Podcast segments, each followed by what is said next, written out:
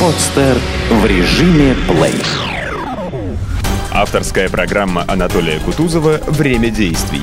Реальные истории об активности, развитии и предпринимательстве в любой сфере. Время действий.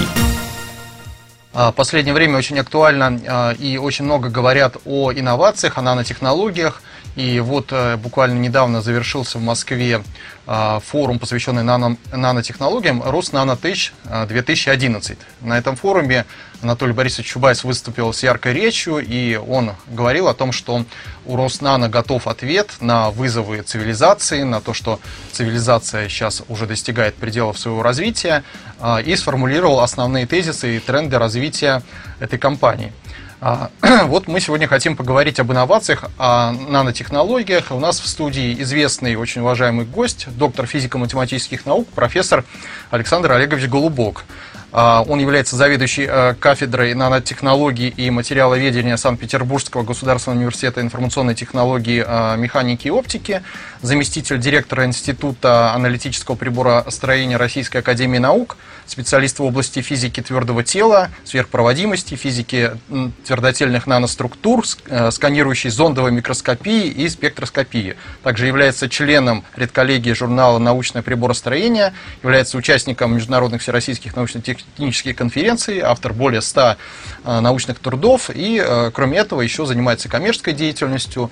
А, такая есть компания «Нанотехнологии Санкт-Петербург». Вот он является генеральным директором. Здравствуйте. Добрый Я день. Сложное много произнес таких технических слов, но они все имеют значение, они очень актуальны, и в рамках нашей тематики мы сегодня поговорим об этом. Александр Олегович, вот скажите, мы а, сейчас очень часто и как пресса пишем, и журналисты о нанотехнологиях, это такой какой-то популярный термин становится. В чем особенность популярности? Почему а, нанотехнологии так на слуху? Ну, я думаю, что это связано с тем, что, вообще говоря, ведь известно, что не существует физики, химии, математики, э, биологии. Э, Боженька не создавал отдельно физику, химию, математику и биологию, правда ведь? А э, создана, существует природа. И человечество для того, чтобы разобраться вот в сложных перипетиях и, и законах, э, вынуждено было структурировать на физику, математику, химию. А сейчас нашло, настало время соединять опять назад вместе – и вот эта область, где такое объединение физики, химики, математики, информационных технологий происходит, это нанотехнологии uh-huh. так сказать, вызов времени такой. И поэтому, видимо, сейчас и такое особое внимание этому уделяется. Причем это же ведь не мода. Это ни, ни, ни, никак не связано с тем, что там, президент или премьер-министр объявляют такую инициативу. Уже многие, давно многие развитые страны очень большие средства в эту область выделяют. Я имею в виду Соединенные Штаты, Европу. Японию. Но бренд Nano, он имеет уже определенную силу. То есть, если хотят а, более выгодно продать продукцию, приписывают везде Nano. Вот раньше были космические технологии, что-нибудь для космоса, а теперь Nano. Совершенно верно. Да, это некая мода. И, кстати, в связи с этим я бы сказал, э, что известно, что был проект ядерный, да, и известно, что в результате этого проекта сделали бомбу. Ну и не только бомбу, потом и в мирных целях э, сейчас используется. Затем был проект термоядерного синтеза. Известно, что не сделали. Не сделали термоядерный реактор пока. А вот сейчас проект «Нано», даже непонятно, чего не, сдел... чего не сделают. Это, так сказать, шутка. Вот. А в чем был вопрос, извините? А, ну, а, вопрос в том, во-первых, что такое нанотехнологии, угу. вот, а, откуда эта популярность, и панацея в целом вообще это от всего, что есть там какие-то сложности в науке, сразу берем нанотехнологии, все ну, получается. Конечно же нет, конечно же нет. Вот. А, что такое нанотехнологии, я сам э, точно, так сказать, не могу сказать. Почему? Потому что существует довольно много определений. Я, конечно, зачитывать не буду. Вот э, седьмая рамочная программа Европейского Союза дает свое определение, в нем там 100 слов. Рабочий план Международной организации по стандартизации тоже крупная. Европейское патентное ведомство свое определение. Национальная нанотехнологическая инициатива в Штатах есть свое и так далее. В Японии свое определение. Ну а вообще э, есть и в России определение. Например, у нас существует программа развития наноиндустрии в Российской Федерации до 2015 года. Здесь сказано, что нанотехнологии это технологии, направленные на создание эффективное практическое использование нанообъектов и наносистем с заданными свойствами и характеристиками. Очень просто. Вот. А вообще, э, на самом деле, по-своему нанотехнологии медики понимают, химики и физики, поскольку я как физик, я могу сказать, как физики понимают нанотехнологии. Тут существует некоторая путаница, э, потому что мы же все привыкли говорить микромир, понимая под микромиром вообще ми- мир атомов и молекул. Но это неверно в 10 тысяч раз, поскольку на самом деле микромир – это микрометрический мир, да? А, например, в одном микрометре может уместиться там 10 тысяч атомов. Вот. Поэтому точно так же, как говорят атомная бомба. Но ведь бомба не атомная, бомба ядерная. Вот. Поэтому э, на самом деле существует мир макроскопический, мир атомный и промежуточный мир, так называемый мезоскопический. То есть с точки зрения физики, э, нанотехнология, нано – это мезоскопическая физика. А особенность ее заключается в том, что это уже не объемные свойства, не, макроси- не макроскопические свойства, но еще и не атомные. Но при этом появляется возможность, изменяя размеры, управлять свойствами. И сделать эти свойства такие, какие вам нужно у материалов. Ну и весьма интересные эффекты возникают, вот эти такие размерные эффекты. Например, мы все привыкли, что температура плавления константа, да? Там материал плавится, определенный материал при определенной температуре. А оказывается, в наномире, когда число атомов там порядка 10 тысяч и, и меньше, оказывается, что здесь уже температура плавления зависит еще и от формы объекта. Вот весьма забавная вещь. Но вообще, вот, э, так сказать, достаточно условно считается, что все, что меньше 100 нанометров, это уже наномир. Э, Но это достаточно условно. Главное, чтобы вот эти наноразмеры приводили к новым свойствам. И в этом смысле, например, коллоидная химия, она сказать, совершенно спокойно может считаться нанотехнологией. Вот. Хотя она развивается там больше ста лет. И таких красивых слов не говорили. Поэтому часто э, ну, модно, выгодно. Иногда спекуляции, иногда не, не специально это люди делают. Я недавно, ну как недавно, наверное, год назад видел, как дама весьма симпатичная выступала и говорила, что их фирма выпустила мазь для увеличения женской груди на три размера, и там используется, значит, нано. Она слово нано говорила три раза в одном предложении, и еще через одно предложение говорила про президента, его, так сказать, упоминала. Ну и такое есть. Вот, поэтому... То есть президент благословил ее на производство Ну, почему-то она считала, что если она будет часто говорить «нано» и часто будет при этом ну, вспоминать президента, да, то вот нашего президента, то при этом, значит, их продукт будет и пользоваться. будет лучше. Ну, не знаю. в моем всегда представлении нано это что-то очень небольшое, это как бы минус девятая степень, да, нано? Здесь минус метр, а микро минус шестая.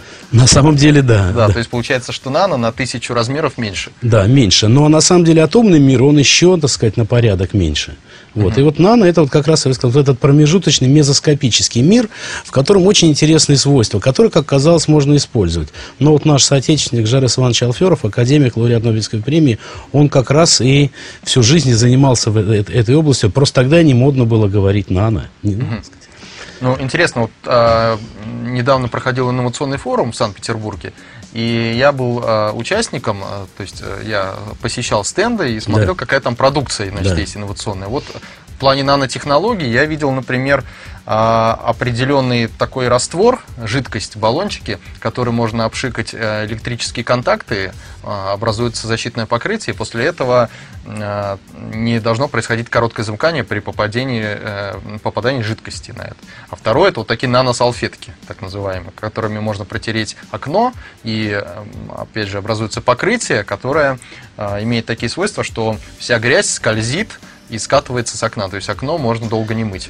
Ну да, действительно, вот такие свойства у п- специальных покрытий имеются. Так известен, ну, так сказать, в технике эффект лотоса. Известно, что вот цветок лотоса, его листья, там с них скатываются э, капли воды, потому что они покрыты сверхмалыми такими нанометрических размеров остриями, которые как бы, э, сказать, изменяют поверхностное натяжение и разваливают вот эту каплю, она не может удержаться на поверхности. Да, действительно, но есть масса других свойств э, весьма интересных, ну, так называемые квантовые точки, специальные технологии, включая вот молекулярно-пучковую эпитаксию, позволяют создавать полупроводниковые такие малые частицы, которые ведут себя подобно атомам. И вот все наши, так сказать, лазеры, например, многие лазеры как раз на таких ансамблях квантовых точках работают уже весьма давно и успешно. А, Анатолий Борисович Чубайс, вот как я э, сказал, выступая на форуме, рассказал о том, что его очень беспокоит то, что происходит последние десятилетия, даже уже последний век а, в цивилизации, когда лавинообразно увеличивается количество населения, значит, 7-миллиардный человек должен вот скоро родиться в Калининграде. Там он да, выбрал страну. Да, По-моему, уже родился. Уже родился. Да. Ну, вот. а, значит, количество энергии потребляемой увеличилось. Соответственно, очень сильно увеличилось количество углекислого газа, концентрация, причем в разы. И все это, а, по исследованиям ученых, и вот есть такой римский клуб, а, Деннис Медоус, один из таких ученых, известных э, в мире, который об этом говорит, а, написал такой доклад «Пределы роста», что к концу этого века численность населения под влиянием всех этих процессов может в итоге вообще сократиться до одного, там, полутора-двух миллиардов. И э, у Руснана есть на это ответ. Ответ в виде создания трех кластеров, да, три кластера. Новые материалы, новая медицина э, и новая энергетика. Значит, в рамках этих кластеров э, определена стратегия развития каждого кластера.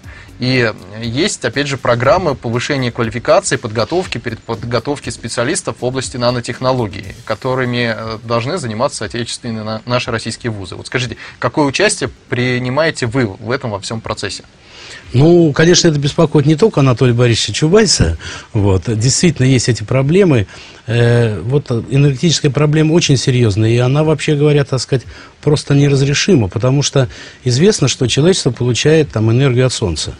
Известно, что человечество в результате своей деятельности выделяет часть энергии внутри Земли. Интересно вот с точки зрения термодинамики, что в конечном итоге все это выделяется в виде тепла.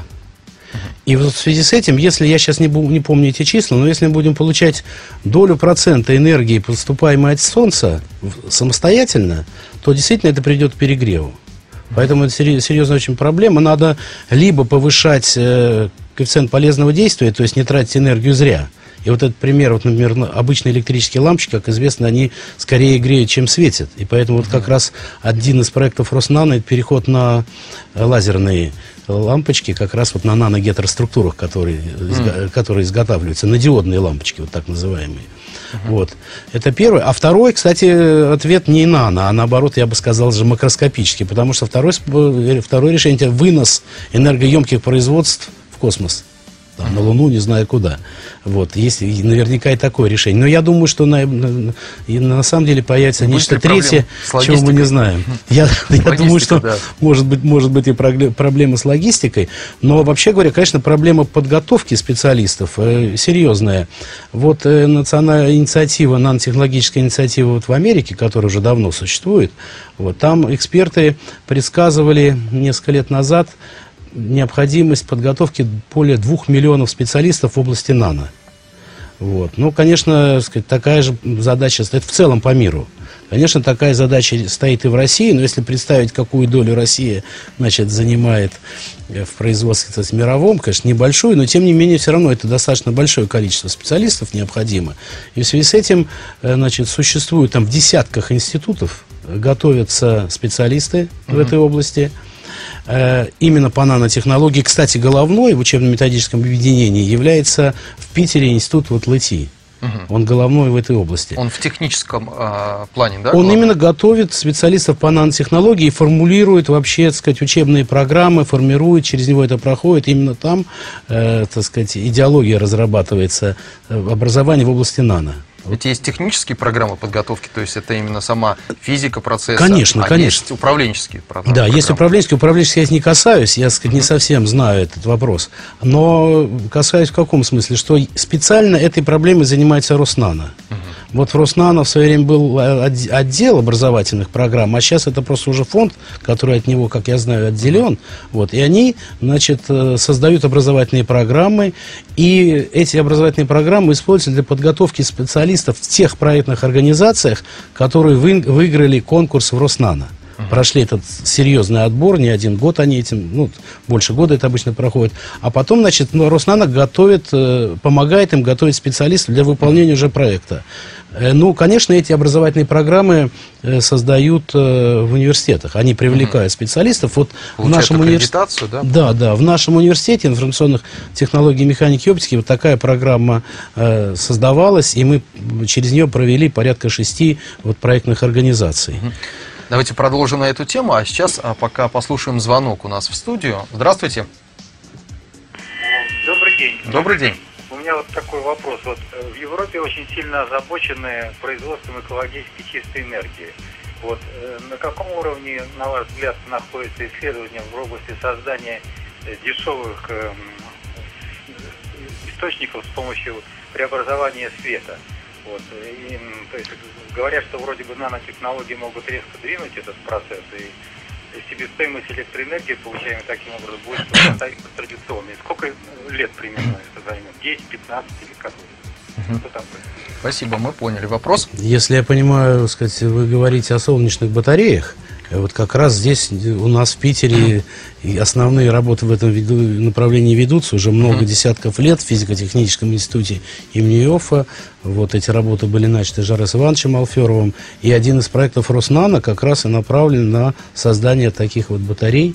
Э, Кстати, они установлены на крыше физико-технического института, они, значит, и эти работы активно ведутся, сейчас в это, так сказать, инвестиции имеются, и поэтому э, в ближайшем будущем, так сказать, э, э, эти проблемы уже переходят в плоскость совершенно практическую. Я слышал, что, по-моему, строится завод в Москве. Там, по-моему, год назад было подписано, подписание договора, а Виксельберг, и там что-то Да, и не Чубайс, только в Москве. Солар, а как-то еще там, Technology. Да, и не только в Москве, и, так сказать, в провинции завод строится тоже. Ну, он именно строится-то вообще в провинции, а Да. управление из Москвы. Да, обычно. да, да, да, конечно, конечно, да. Это вообще, так сказать, российское детище, и даже, я бы сказал, наше Санкт-Петербургское. Поэтому вот здесь-то все в порядке. Я даже знаю, что, по-моему, там э, вокзал в Адлере планируют оснастить этими батареями, и Олимпиада в Сочи тоже будет подвержена воздействию этих батарей. Да, да, и да, да. вообще южные территории, потому что такие батареи есть смысл использовать там, где много солнца. На северных территориях, Конечно, да, это, это- вот это главная проблема, да. Да, и поэтому у нас, а, по сути, можно использовать это на юге, либо уже на экспорт отправлять, как обычно. Конечно, да. Ну а в космосе без них просто не обойтись.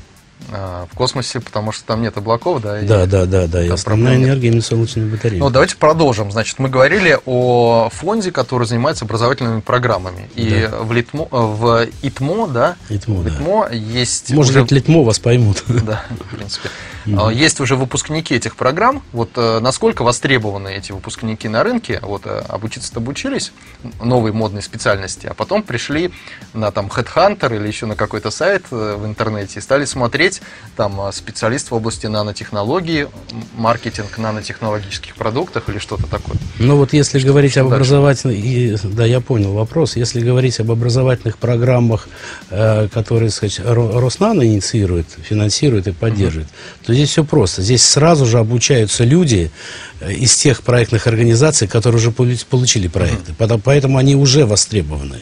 Просто, если угодно, их, так сказать, э, переобучают чуть-чуть, чуть-чуть расширяют их кругозор или, наоборот, углубляют. Вот. А те специалисты, которые получают вот стандартное образование, диплом бакалавра или магистра, конечно, здесь проблемы существуют, потому что само по себе образование э, нужно тогда, когда есть промышленность. Пока у нас не будет промышленности, мы будем готовить специалистов э, за кордон. Это безусловно так. Хотя вот э, сейчас, вы знаете, в июле этого года специально внеочередное было заседание Государственной Думы, где приняли закон о малых предприятиях при научно-исследовательских организациях и университетах. И вот такие малые предприятия создаются при университетах, в том числе и при ИТМО.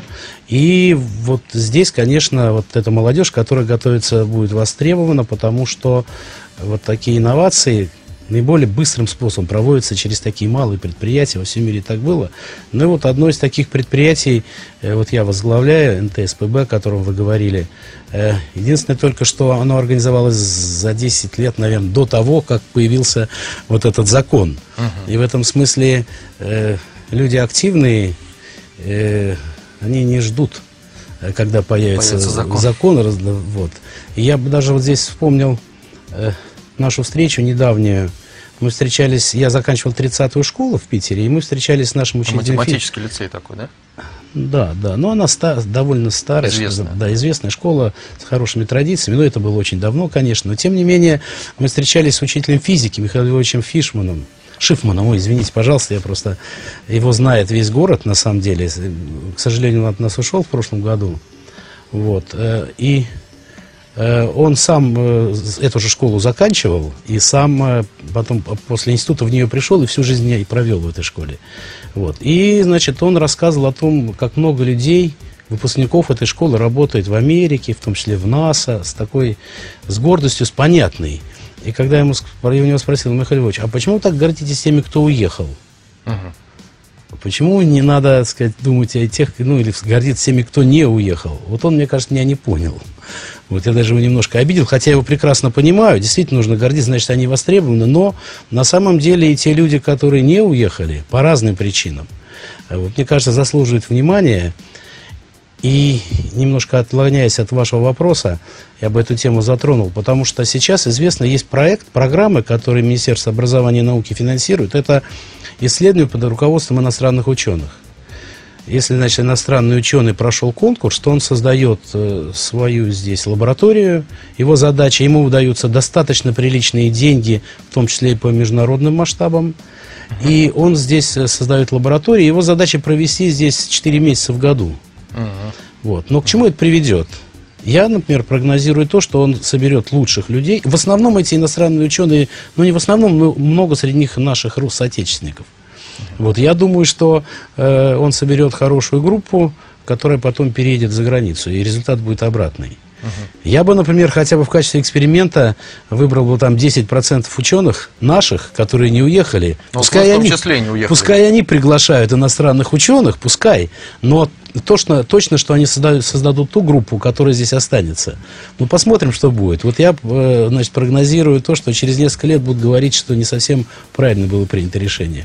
Я знаю таких людей и в Москве, и, так сказать, и в Новосибирске, которые весьма активно работают, но почему-то, сказать, конечно, им несколько труднее, вот, но тем не менее, можно и вокруг них тоже такие центры создавать. Вот, Александр Олегович, я знаю, что у вас был юбилей 60-летия, хочу вас с этим в первую Спасибо. очередь поздравить. Спасибо. И вы вот уже столько лет в науке, в российской науке, никуда не уехали, это тоже очень почетно, вы патриот нашей страны. Скажите, какое у вас видение будущего нашей науки России?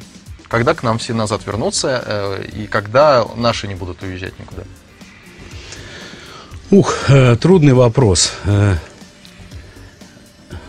Э, но я думаю, что если вот стабильная, вот все говорят о застое, ну, многие говорят о том, что... А я бы сказал, что это не так, потому что принято почему-то все критиковать и, значит, быть недовольным, так в России повелось. Но если вы посмотрите, что происходит, например, в университетах, э, действительно сильно мощное современное оборудование поступило. Сейчас, наоборот, даже людей не хватает квалифицированных. Uh-huh.